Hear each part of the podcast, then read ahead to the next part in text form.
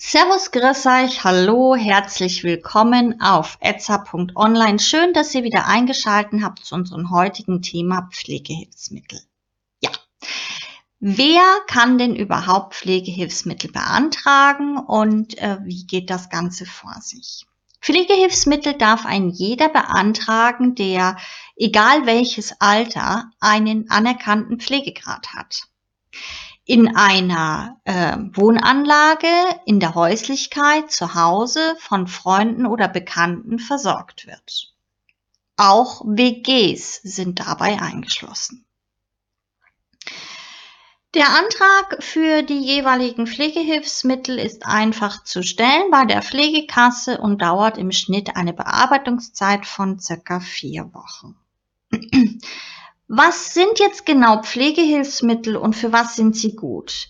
Pflegehilfsmittel werden unterschieden einmal in technische Hilfsmittel und einmal in Verbrauchsprodukte.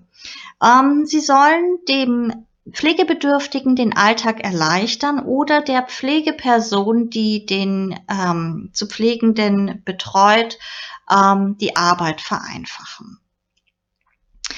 Schauen wir uns einmal die beiden ähm, Säulen an. Zunächst einmal die technischen Hilfsmittel. Die meisten technischen Hilfsmittel werden von den Kasten ähm, gebührenfrei ähm, zur Verfügung gestellt.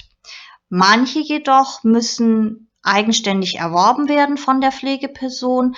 Dabei entfällt auf alle Fälle ein Zehntel, aber nicht mehr als 25 Euro Eigenbedarf auf die jeweiligen Kosten.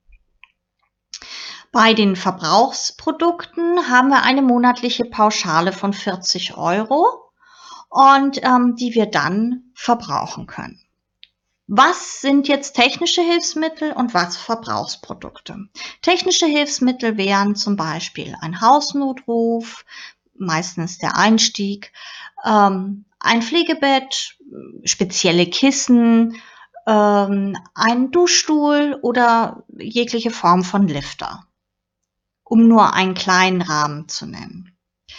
Bei den Verbrauchsprodukten handelt es sich meist um ähm, Einmalhandschuhe, Desinfektionsmittel, Bettunterlagen, einmalig oder auch ähm, waschbar, ähm, Windeln oder äh, Einlagen für ähm, Slips und Schutzkleidung jeglicher Art. Das auch nur ein kleiner Umriss. Das heißt, alles, was äh, im Endeffekt mit einer Pflege zu tun hat und ein Material benötigt äh, zur Unterstützung, sollte immer angefragt werden bei der Kasse, ob ähm, es zur Verfügung gestellt wird oder eben eine finanzielle Unterstützung ähm, möglich wäre. Ja, so viel zum Thema Pflegehilfsmittel. Wer jetzt noch Fragen hat, kann sich gerne an uns persönlich wenden unter idee.etza.online. Einfach eine kleine Mail schreiben mit der Frage und wir kümmern uns gleich persönlich um Rat und Tat.